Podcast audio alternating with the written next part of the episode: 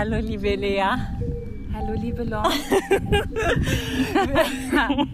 ich kann nicht anders als lachen, weil es ist für mich immer großartig, meine Menschen interviewen zu können. Mhm. Und wir sind ja äh, in Weimar im Park, im Goethe-Park, im Park an der Elme. Tatsächlich, ja. Und da sind wir. Mit deinem Baby. Aber ja, dazu mehr später. Kannst du mir sagen, wer du bist in Kürze? Also, okay. Ähm, das ist, das ist so, so philosophisch, diese Frage tatsächlich. Ne? Ich, ich versuche es ganz profan zu antworten, das ist besser. Also, ich, ähm, ich komme aus einer kleinen Fra äh, Stadt in, äh, in, Deutschland, in Franken. Und äh, ich bin eine, ja, ich bin eine bildende Künstlerin, äh, hauptsächlich im Bereich äh, Community Engaged Arts äh, tätig und arbeite da auch aktivistisch. Mhm. Aber mein eigenes Feld als Künstlerin ist tatsächlich eher ähm, zeitbasiert, ephemer orientiert, also sehr performativ mich interessieren eher die Beziehungen, die zwischen Menschen entstehen. Also das, das ist eigentlich die, etwas, etwas auch Vergängliches, etwas, was zeitbasiert ist, aber was auch äh, mit einem äh, menschlichen Gefühl äh, zu tun hat und dieses menschliche Gefühl involviert. Also das, ja. Ähm, und äh, wer ich bin, ja, das habe ich jetzt damit mhm, schon kurz mhm. gesagt. Und wir sind Aber gleich alt und du bist nicht nur wir. Künstlerin, Du bist auch Mutter jetzt geworden. Das ist ein Teil auch mhm. deiner Person jetzt. Das kann man. Ja, das ist absolut mhm. richtig. Ich, ich äh, tue mir nur so schwer damit. Ähm, also, ich, ich bin auch. Also, man hat so viele Jobs in seinem Leben. Und äh, das ist sicher der, der, der besonderste und der, der sagen wir mal, somatisch körperlich am intrinsischsten, also der nächste sage ich voll den Schmarrn da, aber ja, du weißt, wie ich es meine. Also das ist, der, der ist wahrhaftig so, leibhaftig, leibhaftig wollte ich sagen. Aber dann gibt es auch noch ganz viele andere Dinge, äh, vor allem als Künstlerin, die man, denen man auch leibhaftig ist. Und somit wird es eigentlich alles zu einer Einheit. Also es gibt da diese, diese Rollen gar nicht für mich.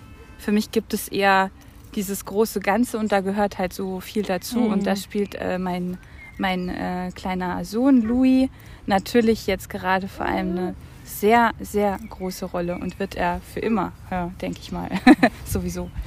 Mit dir, also ich möchte so viele Themen mit dir ansprechen. Erstmal deine, ja, du als Künstlerin ähm, und natürlich gerade eben, bevor wir das Interview angefangen haben, äh, über das PCO sprechen. Ähm, mhm. Unter anderem, aber das kann ja auch Teil unserer äh, zweites Interviews sein. Ähm, aber sag mir, woher kennen wir uns? Diese Frage liebe ich. Oh ja. Die Geschichte. ja, also, das wissen wir ja beide schon, aber das weiß ja nicht jeder automatisch. Also, also woher wir uns kennen. Das war ein Herbsttag im Jahr 2013. Ja. Ja. Oktober oder November? Ei, shit, ich glaube. Oder November. später? Ja. Ich glaube schon November. Mhm. Ich, ich spüre so November, wenn ich das jetzt so sage. Also auf jeden Fall, wir waren in einer Bar, die hieß Hinterzimmer.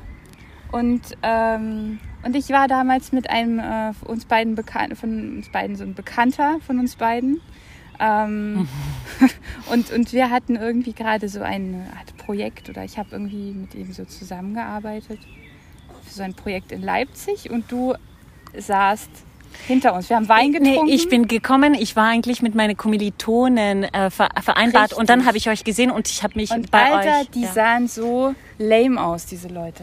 Ich habe mir, also, die waren so, die waren so un, uninspirierend, haben die geguckt. So, also, oh mein Gott. Voll, jetzt rede ich so, als wäre ich so ein und arroganter Mist, Mistmensch, aber du weißt schon, was ich meine. Es war auf jeden Fall so. Ähm, da war, du, du hast so rausgestrahlt, weil du warst ein absolut neugieriger, interessierter Mensch und da man, bei diesen anderen war so viel Scheuklappe dazwischen und du bist so rausgesprungen aus diesem Bild, aus dieser Szenerie. Und wir saßen da eben zu zweit, wir haben unseren Wein getrunken, wir haben geredet und, und du warst so unheimlich interessiert und offen Und äh, ja, und das war so der Wow, pff, Catch. Das ist lustig aus meiner Perspektive. Ich bin reingekommen in das Hinterzimmer zu meinen Kommilitonen und dann saß ihr, die saßen hinten links und ihr saß immer mittig rechts und ich habe euch gesehen und dann habe ich den begrüßt von weit weg und dann bin ich bei euch sitzen geblieben und dann haben wir den ganzen Abend zusammen verbracht. Und weil wir Nachbarinnen waren, wir wohnten ja in der Rudolf-Breitscheid-Straße. Ich wohnte damals aber... Äh, noch nicht? Doch, ich wohnte... Gegenüber, gell? Ja. Aber ich, ich habe... Ähm, genau, wir haben ja dann im selben Haus gewohnt. aber in Ja. dem Haus... Damals waren wir noch gegenüber. Aber wir haben das, glaube ich, da auch irgendwie festgestellt. Oder? An dem Abend. Ja. Ich, ich weiß ja. auf jeden Fall, dass das... Ähm, uff, das war eine ganz... Ähm, oh, ganz andere Zeit äh, für mich, die ich, äh, also wo ich mich als Mensch auch anders wahrnehme in der, in der Rückblende. Da ist so viel passiert dazwischen, aber ähm, das Schöne ist, dass das ja die Grundlage dafür war, dass wir uns kannten und dass dann irgendwie was Neues begann. Und das ist immer so interessant, wenn man, wenn man sich überlegt, dass manche Menschen alle weg sind aus dieser Zeit. Aber dann ist jemand da, den man da noch gar nicht kannte. Und in dem Moment dachte man aber, oh, die Menschen, mit denen man da gerade ist, das würde ja für die Ewigkeit irgendwie, eine Ewigkeit irgendwie herrschen. Man, Ja. ne, Freundschaft sich, äh, ich komme mir gerade vor, als würde ich voll den Blödsinn reden. Überhaupt nicht. Und, äh, Aber es kommt halt so einfach äh, raus und ja, und wir sind beide leidenschaftlich. Wir sind, wir glaube sind, ich schon, ja. Wir flippen aus regelmäßig, wir beide. Wir sein. Wir können auch gut zusammen mal knallen. Ja. Wir können auch mal uns gut, wir können uns auch mal streiten und Ja. äh, kann auch mal über eine Flasche Ja. Wein sein. Ah ja, ja. Aber leider wohnen wir ne- jetzt in verschiedenen Ländern, du und ich. Ähm, Ja, aber erzähl mal, na, über dich mehr. Ähm, jetzt wohnst du ja in Bolzano, in Bozen. Und was beschäftigt dich jeden Tag? Und was sind so deine Herausforderungen und deine Glücksmomente? Ei. Oh, das ist eine sehr besondere Frage, was mich wirklich beschäftigt jeden Tag. Hm. Also,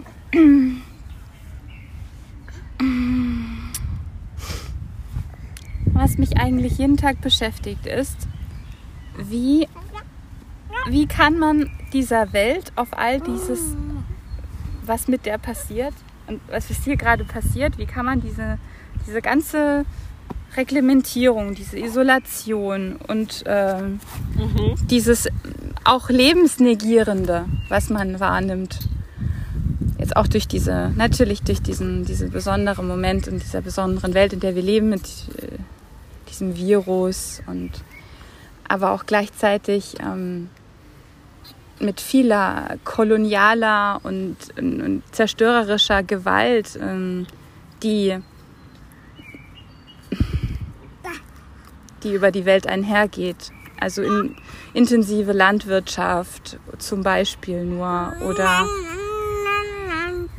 ja, nur als das als Thema Monokulturen. Also die Zerstörung unserer Biodiversität und des Lebens. Ich frage mich jeden Tag, wie kann ich Leben schützen oder wie kann ich Leben geben? Wie kann ich, ähm, wie kann ich in dieser Welt, wie kann ich in dieser Welt äh, dagegen arbeiten, dass alles stirbt? Und kannst du, ist es, ist so dein Projekt zum Garten, dein Gartenprojekt damit verbunden? Eindeutig. Dadurch? Eindeutig. Also ja, intensiv. Ich bin auch wirklich, also für mich hat das, äh, war es eine sehr starke Bereicherung zu spüren, ähm, wie jetzt Leben, also wenn man Leben irgendwie selber in sich mal hat und dann kriegt man ein Kind, dann hat man eine andere Beziehung natürlich auch zum Leben als solches. Man entwickelt da ein Bewusstsein dafür, wie Leben entsteht und man, man, man ist sich dessen auch bewusst, dass Leben auch schnell vergehen kann. Das ist natürlich eine, eine körperliche Erfahrung. Aber auf der anderen Ebene ist es für mich auch so, dass ich in einem, weil ich in einem Gebiet wohne, in dem ähm, die, der Missbrauch auch von äh, Pestiziden und von ähm, Intensivwirtschaft äh, so, das ist so offensichtlich, was da passiert, dass ich damit konfrontiert bin und dass mich das wahnsinnig wütend macht und, und, und oh, wenn, ich, wenn ich so eine Wut in mir habe, dann versuche ich die, ich glaube, früher war ich da anders, aber mittlerweile versuche ich die in eine Energie umzuwandeln, die konstruktiv ist. Und daher kam in mir der Gedanke, ähm, tatsächlich mit, mit Heilpflanzen äh, auch zu arbeiten und äh, dort ein, das mich für indigenes Wissen oder für, für, für, für Ahnenwissen von, von verschieden, verschiedenster Kulturen zu interessieren und diesen interkulturellen Heilgarten äh, zu, zu gründen, zu beginnen.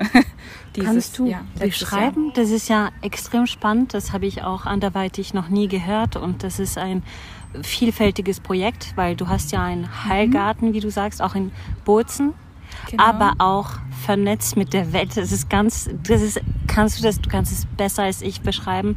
Du machst Performance, du hast einen Garten, du machst natürlich virtuelle Events. Kannst du das ein bisschen ja. Das ist ein Lebensprojekt, ehrlich gesagt, Lea. Und ich habe es dir mehrfach gesagt, dass ich urstolz bin auf dein, ja, das ist eine wirkliche Leidenschaft und man sieht es dir an, dass es dir gut tut. Aber so viel dazu.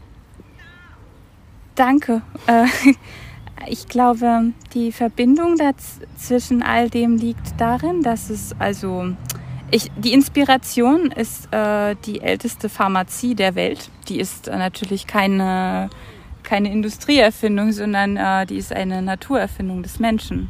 Also im Ursprung lag eigentlich, dass, der, dass wir kleine Menschen äh, von der Natur, Teile der Natur sind und von ihr, vom Boden äh, ihre Bodenschätze bekommen, um uns auch zu heilen.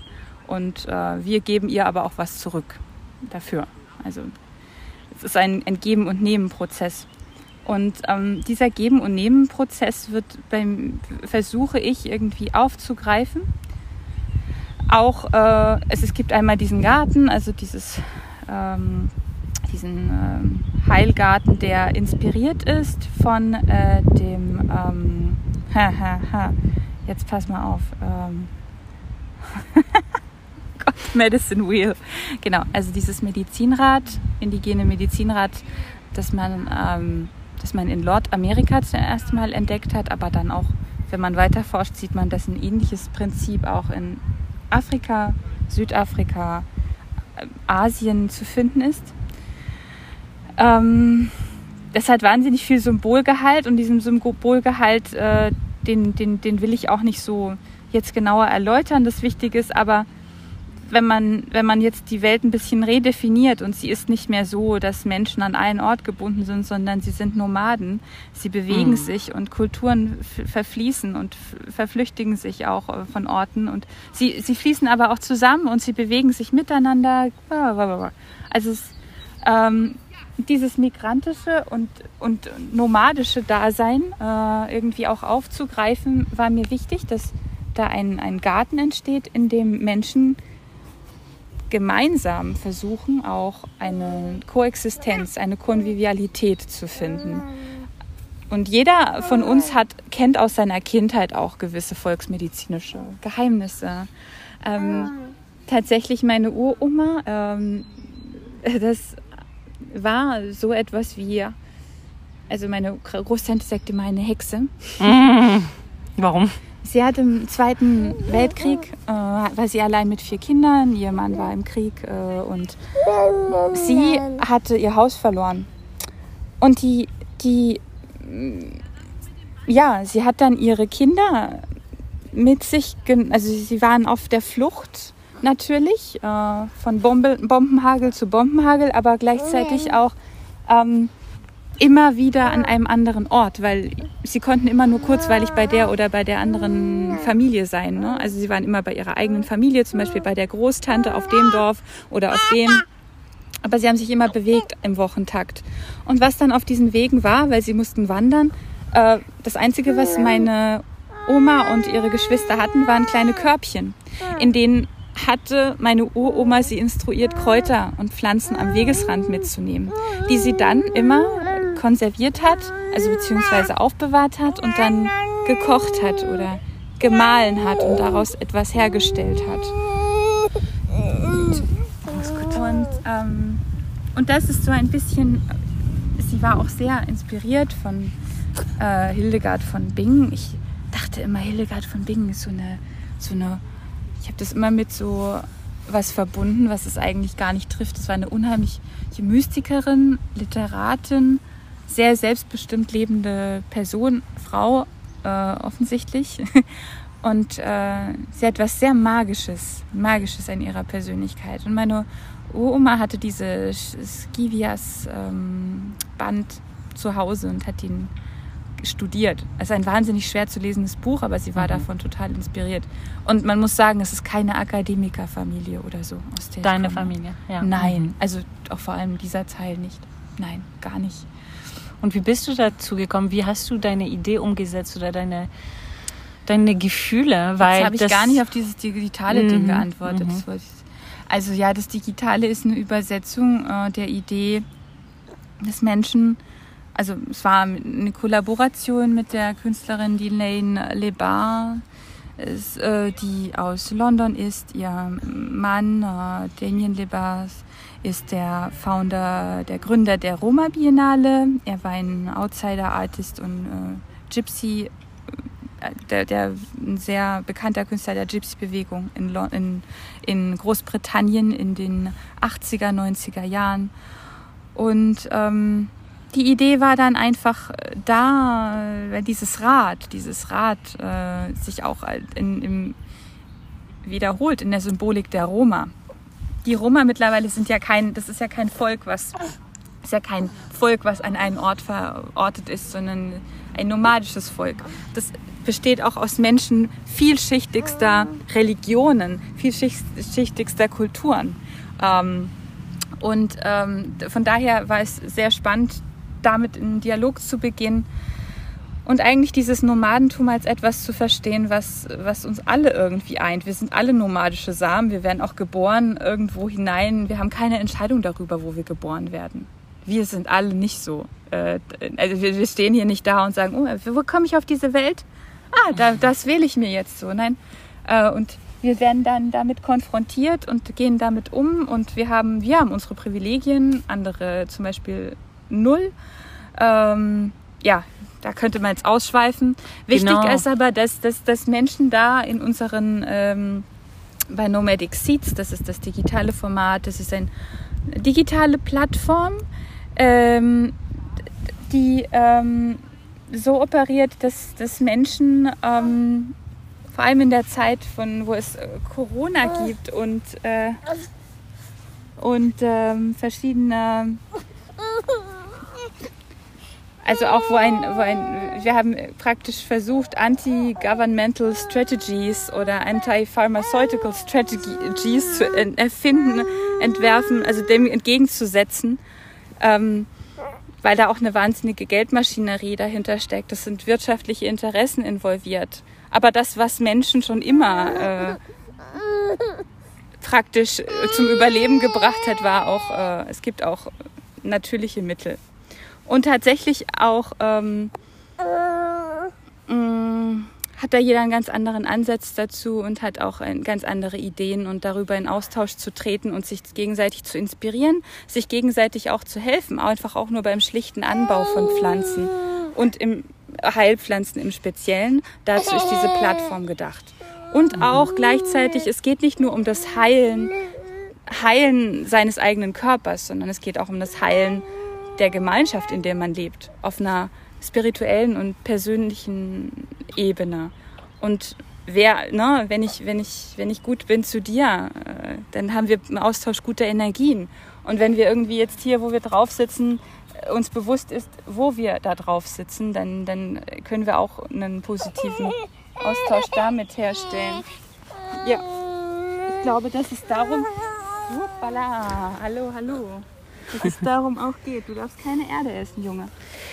Und ähm, was ich gemerkt habe, ich war ja einmal bei dem Online äh, Event. Ähm, es geht viel um Verbundenheit. Nomadik aber verbunden sein mit den Menschen. Ich habe den Eindruck, ihr seid ausschließlich Frauen. Ich weiß es nicht, ob es äh, wirklich ein, ein Frauen Treffen ist äh, in dem in der Branche, also in eurem Thema oder ist es ein Thema, also mhm. weil weißt du, vor, bevor wir das Interview auch äh, gemacht haben, hast du mir gesagt, weißt du, ich habe ein Feedback bekommen von einer Frau, die mir gesagt hat, wie toll dein Engagement war, wie toll deine Energien waren und das hat dir so viel Freude gemacht und äh, ja, das ist und vielleicht ist die Frau, ich weiß es nicht, aber vielleicht war sie eben in äh, Bolivien oder so, ich weiß es nicht. Das weißt du? Interessant.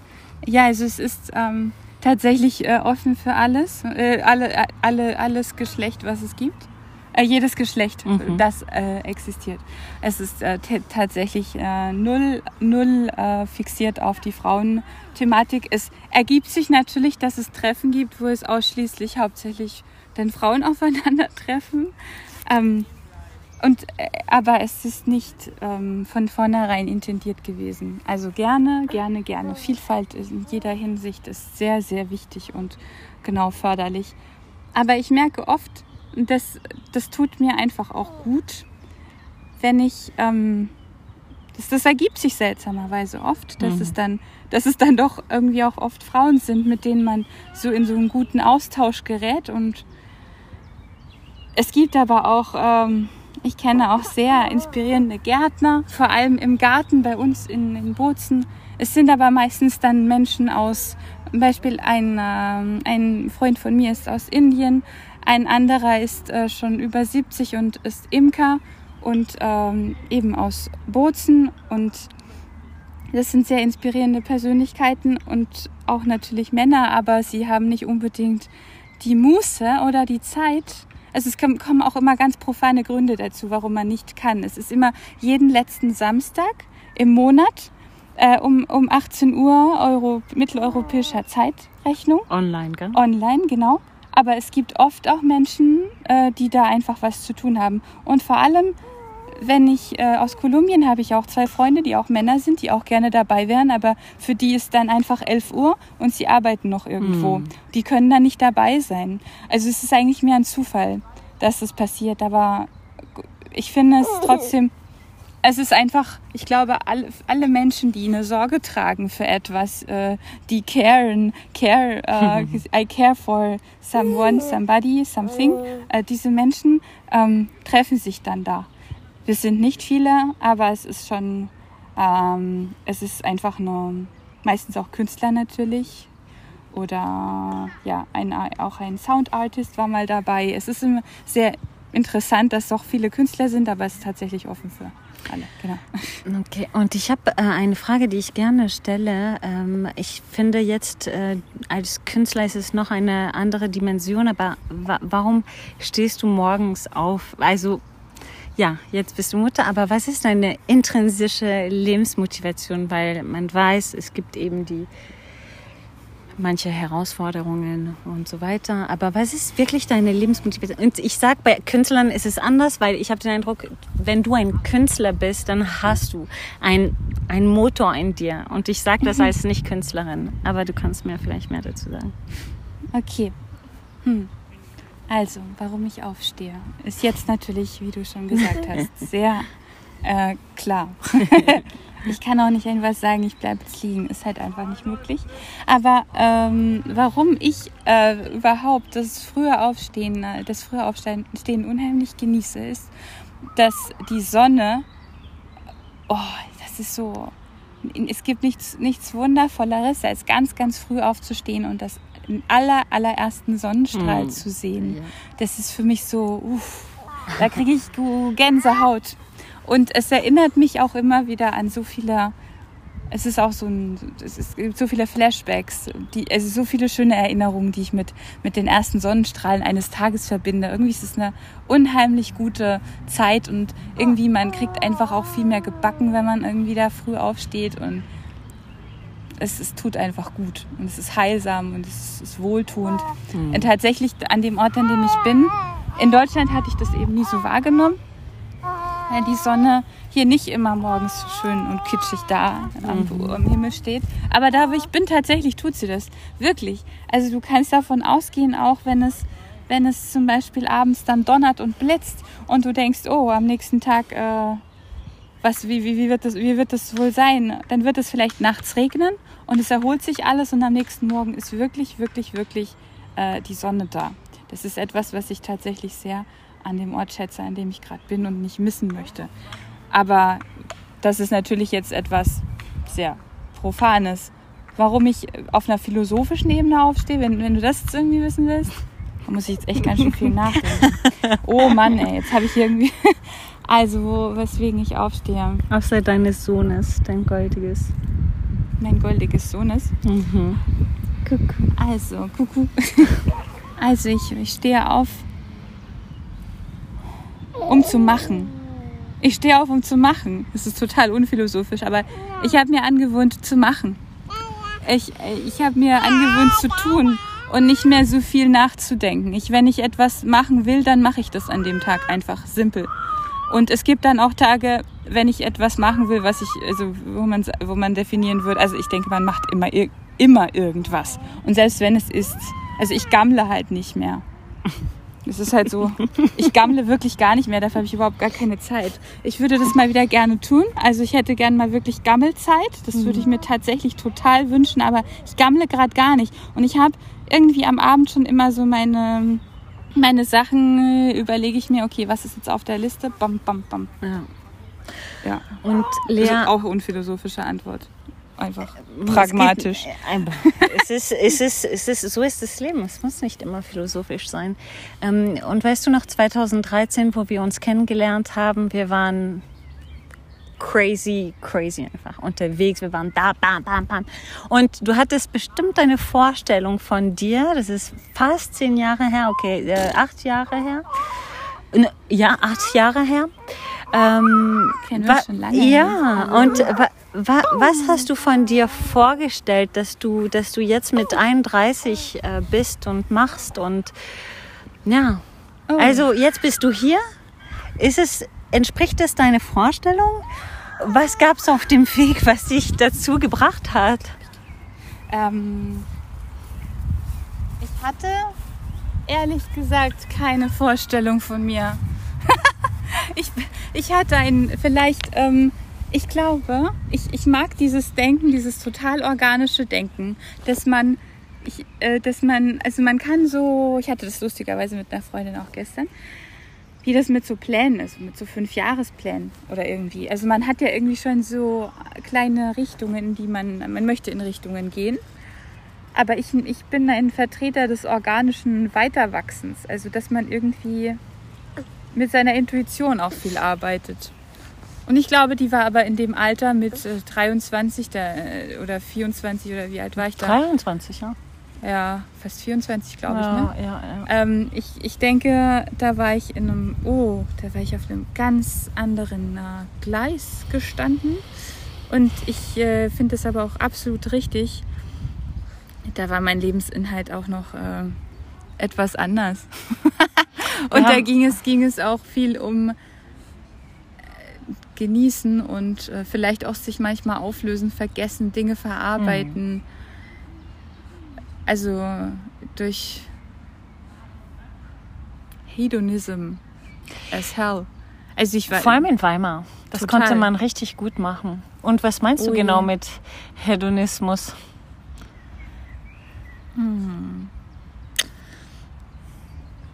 Oh. Sich, sich erlauben, um seiner selbst etwas zu tun, also sich erlauben, äh, Dinge um seiner selbst willen zu tun. Und daran und, und, und, und überhaupt gar kein großes Ziel damit verfolgen. Also nicht diesen Jahresplan in seinem Hinterkopf zu haben, sondern heute mache ich das und was ich morgen mache, weiß ich jetzt gar nicht so genau.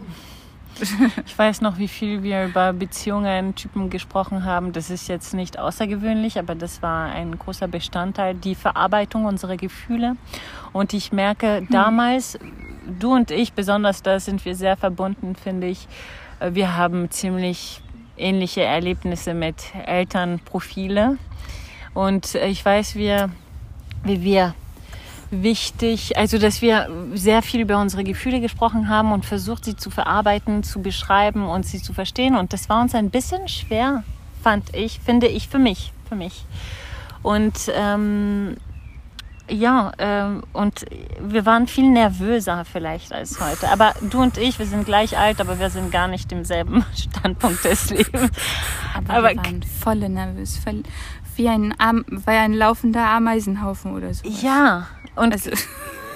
was war das? Wie konntest du dein und dein, ja, es geht um dich, dein, deine mein Ameisenhaufen, ja, beschreiben. Wo, wie konnte ich den irgendwo äh, beschützend unter einen Baum stellen oder was meinst du? Wie, wie kann, oder whatever. Du, was war, ich, wie, wie könntest du deinen Ameisenhaufen beschreiben? Was war das für ein Ameisenhaufen? Also du meinst jetzt damals, ja? Ja, damals. Oh, das ist eine sehr, sehr, sehr verrückte Zeit.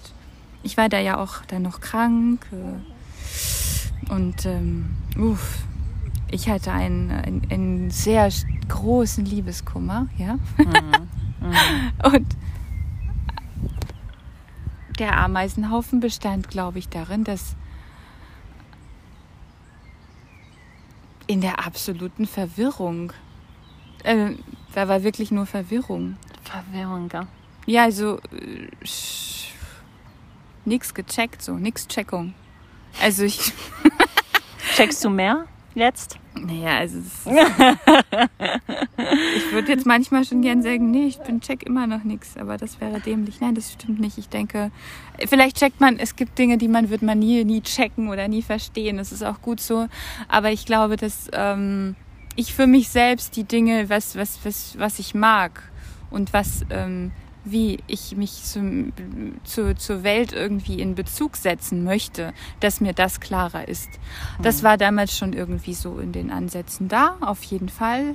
Aber ähm, da war auch noch viel mehr Emotionen geleitetes Verhalten. Ich war sehr stark von meinen Emotionen äh, gesteuert, aber ich war eben auch sehr krank und es haben sich sehr viele persönliche Beziehungen verändert und ich äh, musste auch noch ein bisschen mehr lernen, mit den äh, Dingen um mich herum umzugehen und, und auch, auch, auch noch Vergangenheiten äh, erstmal verstehen lernen. Und diese, diese Beziehungen, also diese Beziehungsmuster in mir auch aufbrechen, dass ich die nicht in meine Beziehungen mit, mit Freundschaften und mit, mhm. mit, mit Partnern ähm, reproduziere, die ich aus meiner Kindheit kannte. Ja, das ist absolut, äh, sind glaube ich diese Sachen, die der Ameisenhaufen waren. das ist verrückt. Und jetzt, ähm, ja, Gott sei Dank, ich finde ich bin auch sehr dankbar, dass mit dem Alter, dass wir auch ruhiger und ja besser zu uns kommen können in irgendeiner Form. Und äh, jetzt wohnst du ja in Italien. Du bist das erste Mal wieder in Deutschland seit einer urlange Zeit, ja, durch die ähm, Situation natürlich, aber wie bist du denn nach Italien gekommen?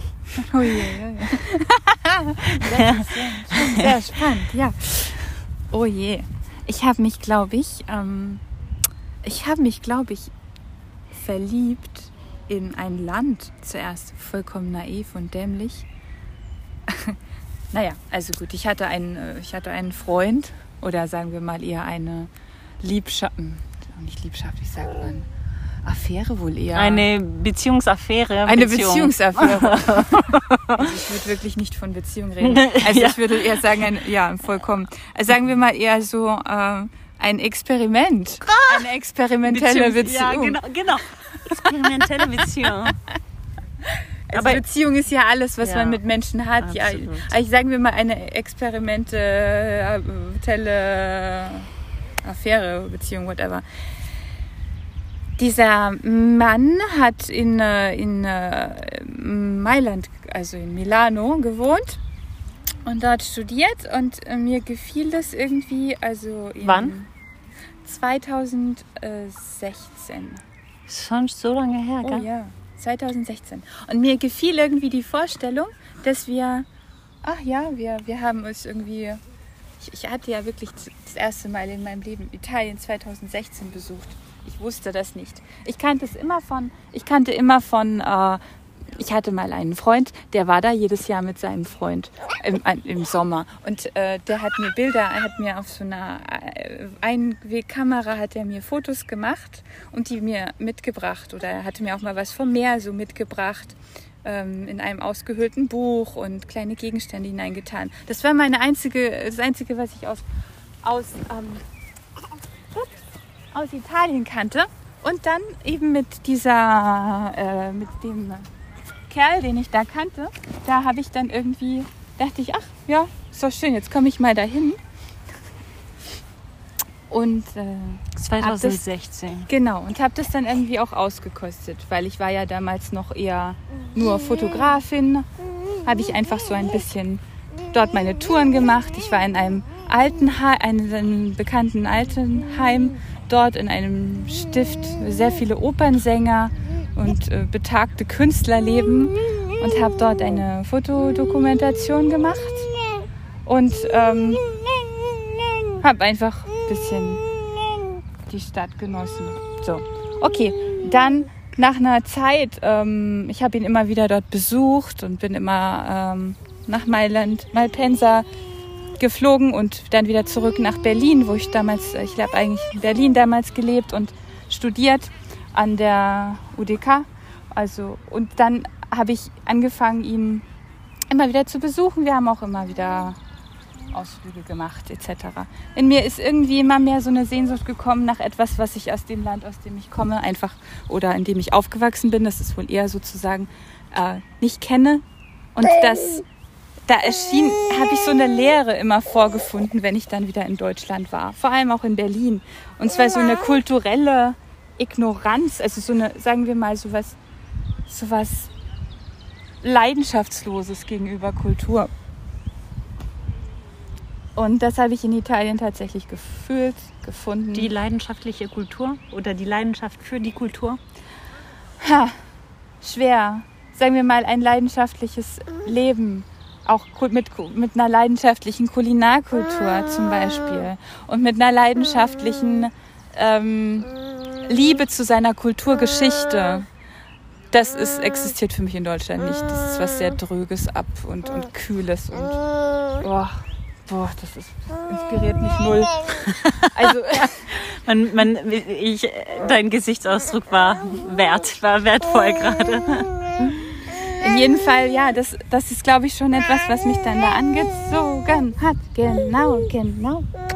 Und, Salah. Und dann äh, kam es so weit, dass ich eine äh, Artist in Residence, also ich habe dann durch die UDK, also die Universität der Künste, in der ich studiert habe, ein Master, im Master, habe ich dann entdeckt, ähm, einmal, das war, ich weiß, das ist im, im, im ähm, Februar 2017 war.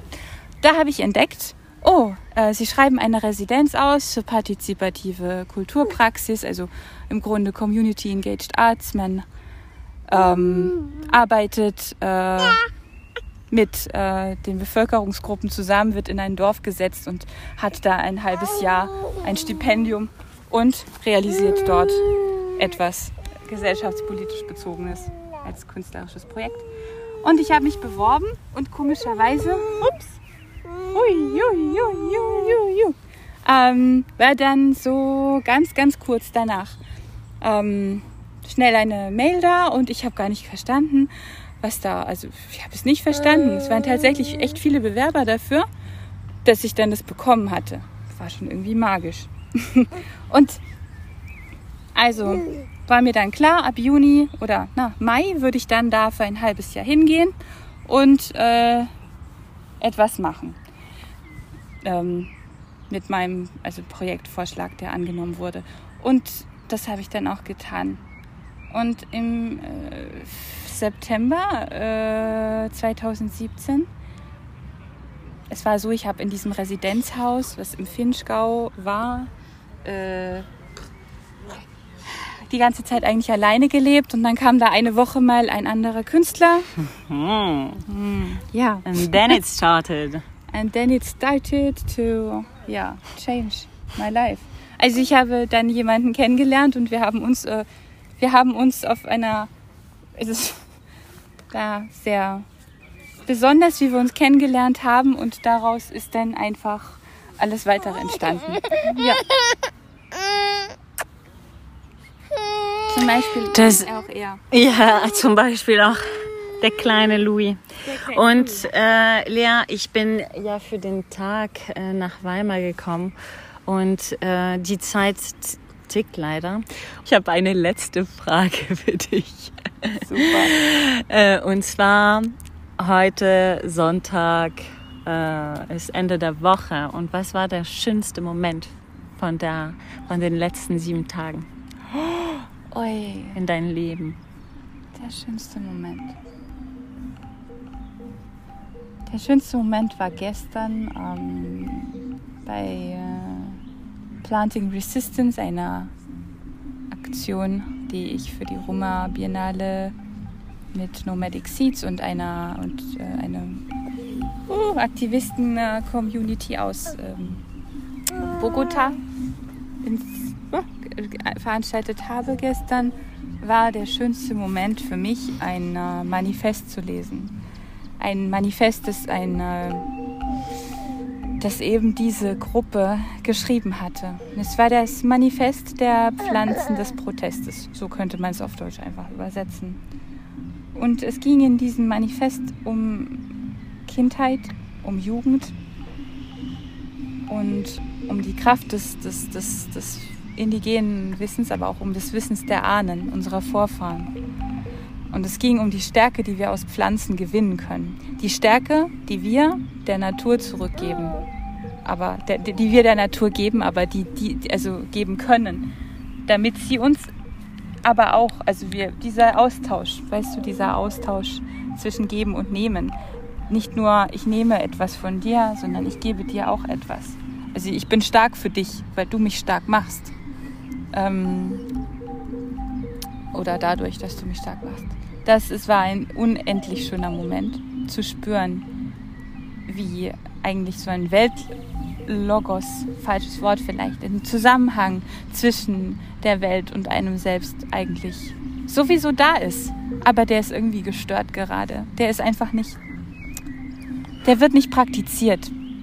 Und das hat mich so beim Lesen, es war dieses, dieses Livestream und ich habe es dann auf, also es wurde erst auf Spanisch gelesen, ich habe es dann auf Englisch gelesen und rezitiert und das war, das hat mich so leicht gemacht, leicht fühlen lassen, oder?